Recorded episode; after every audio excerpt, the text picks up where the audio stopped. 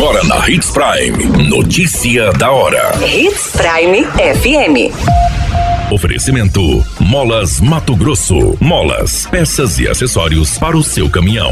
Notícia da hora. Asfaltamento de trecho na rodovia MT-329 deve ficar pronto até dezembro em Sinop.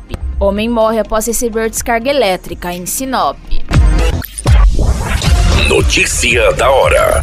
O seu boletim informativo.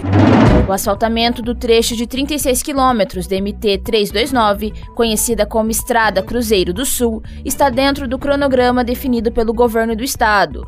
A obra começou a partir do trecho conhecido como Postinho, na MT 220, e avança sentido Itaúba. O investimento é de mais de 34 milhões de reais. A rodovia, que começa a cerca de 40 quilômetros do centro de Sinop, tem no total de 110 quilômetros de extensão.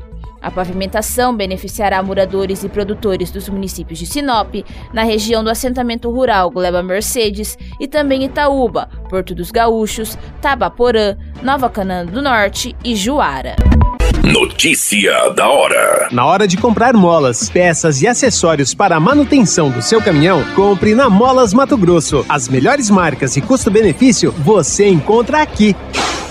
Ligue 3515 9853 que a entrega mais rápida da cidade chega até você. Em Sinop, na rua Valdir Dorner, 666, setor industrial. Em todo o estado, peças e acessórios para o seu caminhão é com a Molas Mato Grosso. Unidades também em Várzea Grande e Cuiabá. Molas Mato Grosso.